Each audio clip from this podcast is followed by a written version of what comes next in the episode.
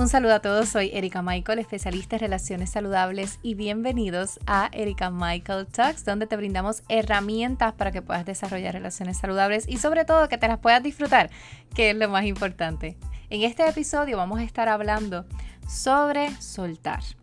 Cuán necesario y cuán importante es aprender a soltar para desarrollar mejores relaciones. He visto muchas publicaciones en las redes sociales sobre este tema diciendo que ahora estamos enseñando mucho a soltar y a soltar y a soltar, pero que lo importante es aprender a retener, a cuidar, a proteger y que las relaciones de antes duraban mucho más debido a que en efecto pues aprendían ¿no? a, a retener y que cuando algo ocurría se solucionaba eh, rápidamente. Sin embargo, hoy vamos a estar hablando sobre cuán importante, cuán necesario y cuán saludable es aprender a soltar y qué específicamente es lo que tenemos que aprender a soltar. Así que quédate conectadito conmigo. Recuerda que puedes suscribirte a tu plataforma de podcast favorita y una vez termine este episodio, compártelo con alguien más que también necesite escuchar este mensaje de las relaciones saludables. Así que quédate conectadito conmigo que vamos a comenzar ya. Soltar. Cuán difícil se nos hace aprender a soltar. En este episodio quiero compartir con ustedes algo de lo cual no siempre hablo. De hecho, creo que es la primera vez que, lo comparto eh, a través de, mis redes o de un episodio. Y es algo que ocurrió en el año 2017. Eh, nosotros en este año tuvimos el azote del huracán María, que fue algo sumamente catastrófico. Esto se, se supo en diferentes medios, ¿no? A través de todo el mundo.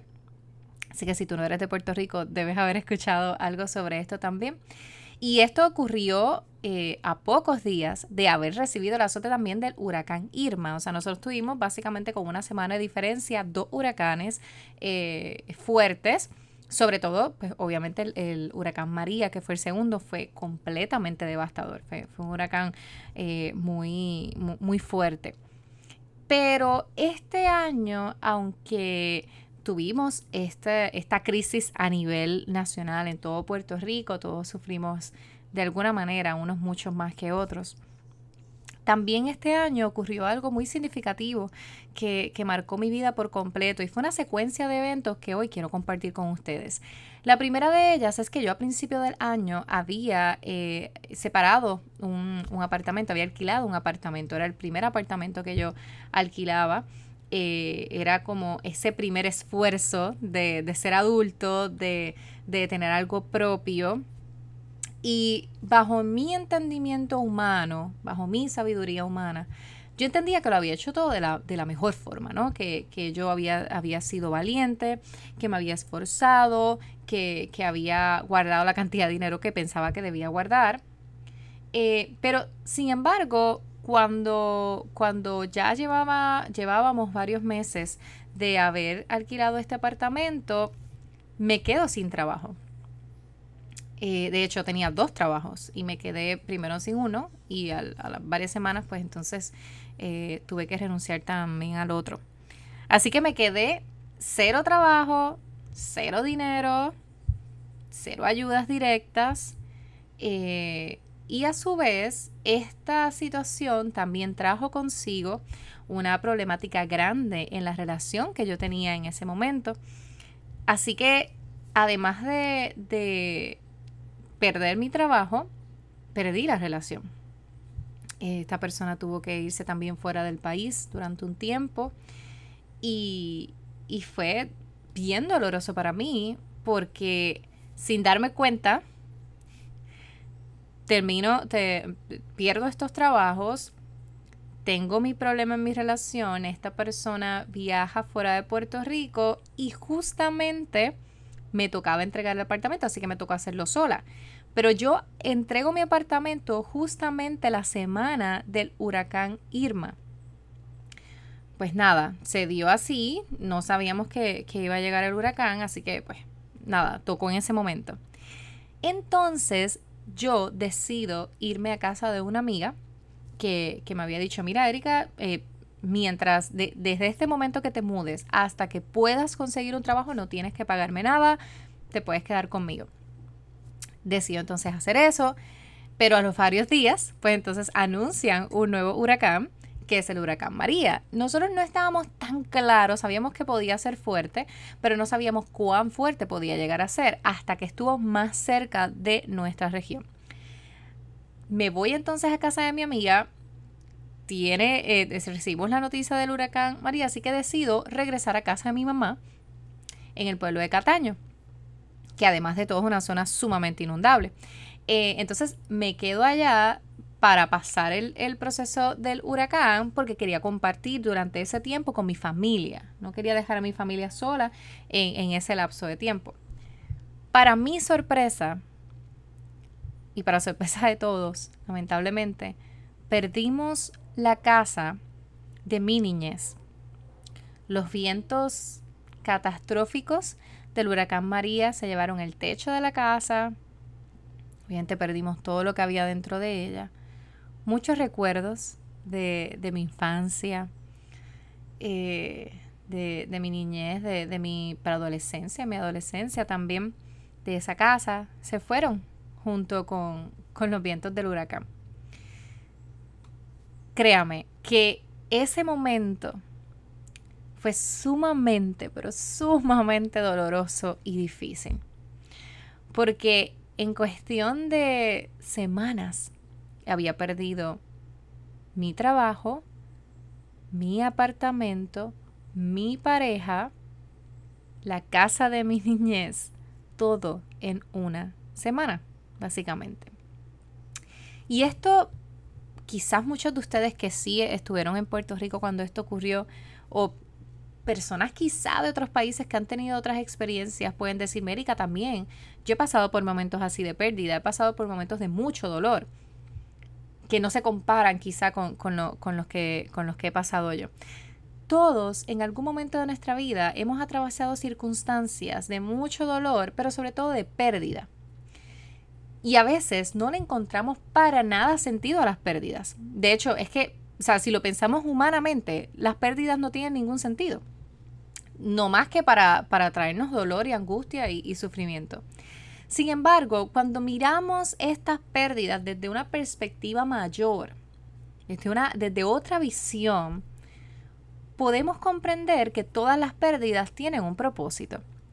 Hay un principio de vida eh, escrito por Charles Stanley que dice que todo aquello a lo cual nos aferremos lo vamos a perder. Y esto es así porque la ley natural no es retener, no es aguantar, no es aferrarse, sino es soltar. Así que aquellas cosas que nosotros no estemos dispuestos a soltar y aquellas cosas que estén eh, limitando nuestro proceso natural de crecimiento, la vida misma las va a sacar para que este proceso natural de crecimiento se pueda dar. Cuando yo entendí este principio, yo lo había leído hace muchos años atrás, o sea, les estoy hablando de que yo leí esto tal vez a mis 17 años. Pero cuando ocurrió todo esto, fue cuando yo pude comprender verdaderamente lo que esto estaba significando en mi vida. ¿Por qué perder una relación? ¿Por qué perder un apartamento, el cual trabajamos tanto para poder tenerlo? ¿Por qué un azote de un huracán que se lleva nuestros recuerdos, más importantes de nuestra niñez. ¿Por qué estas cosas ocurren? No sabemos. Humanamente no tiene nada de sentido. Pero si lo miramos desde esta óptica, de esta perspectiva, podemos entender que no debemos aferrarnos a nada en la vida. Y si miramos esto desde el punto de vista de las relaciones, es más revelador aún.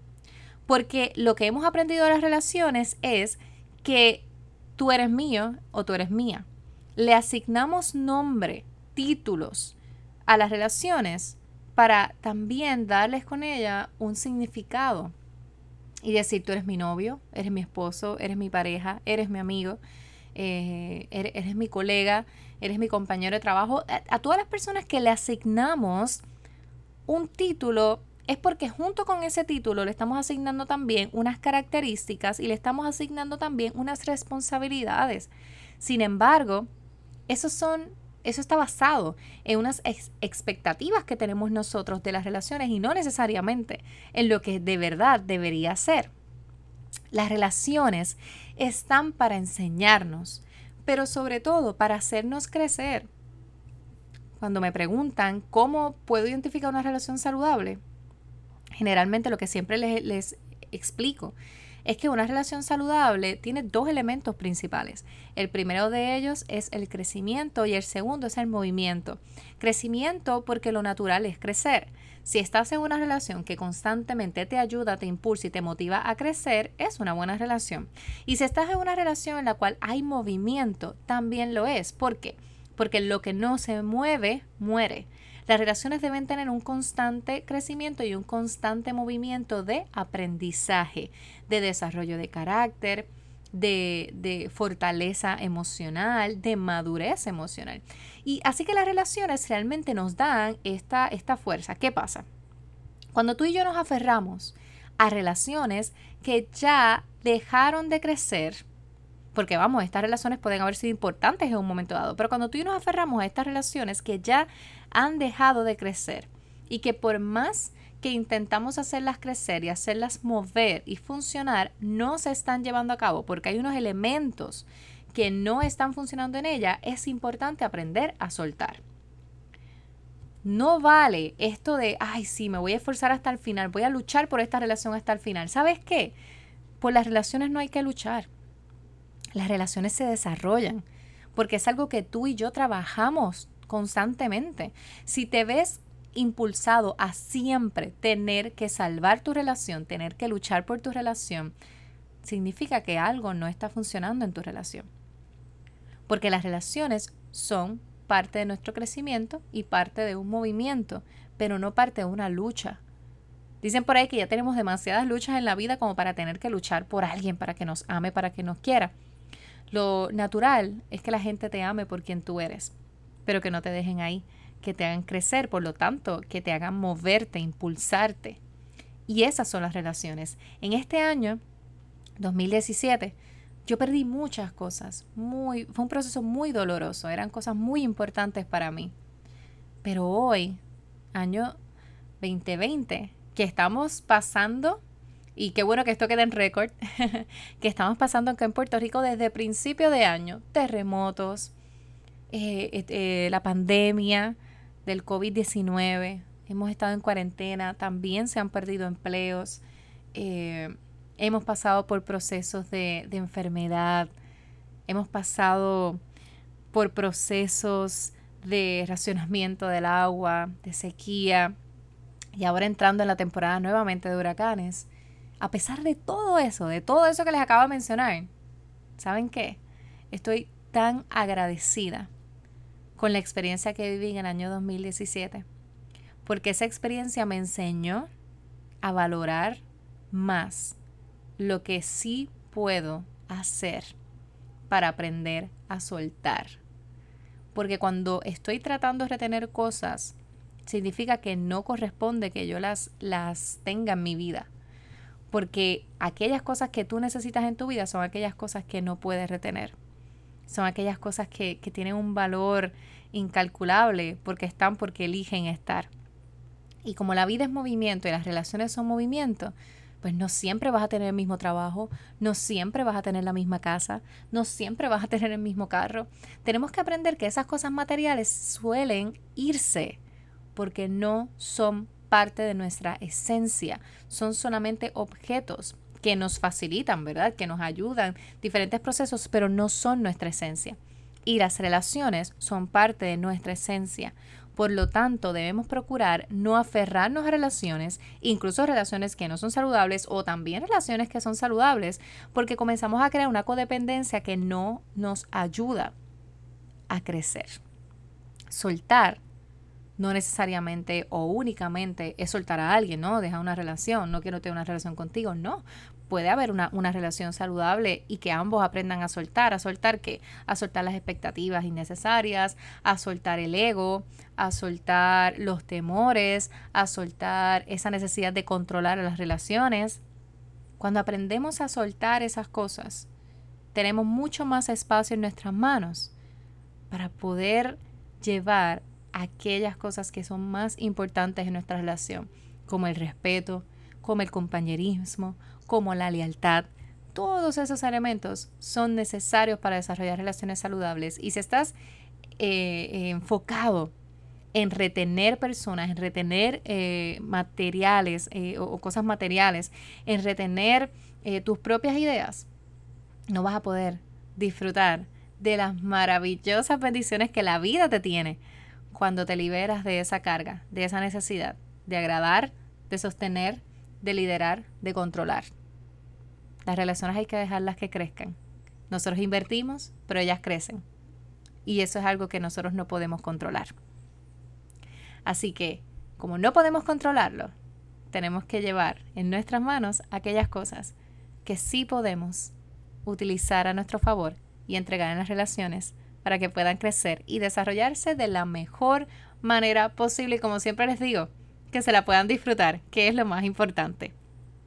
Gracias a todas las personas que se quedaron conectaditos conmigo en este episodio. Recuerden que pueden suscribirse a su plataforma de podcast favorita. Pueden buscarme en Instagram como soy Erika Michael y ahí en Instagram está el enlace en mi biografía, en mi perfil, donde pueden acceder para visitar el blog, para hacer su cita para mentoría o consulta y para adquirir mi libro Hablemos de las relaciones saludables. Gracias a todos por mantenerse conectaditos conmigo y un beso para todos.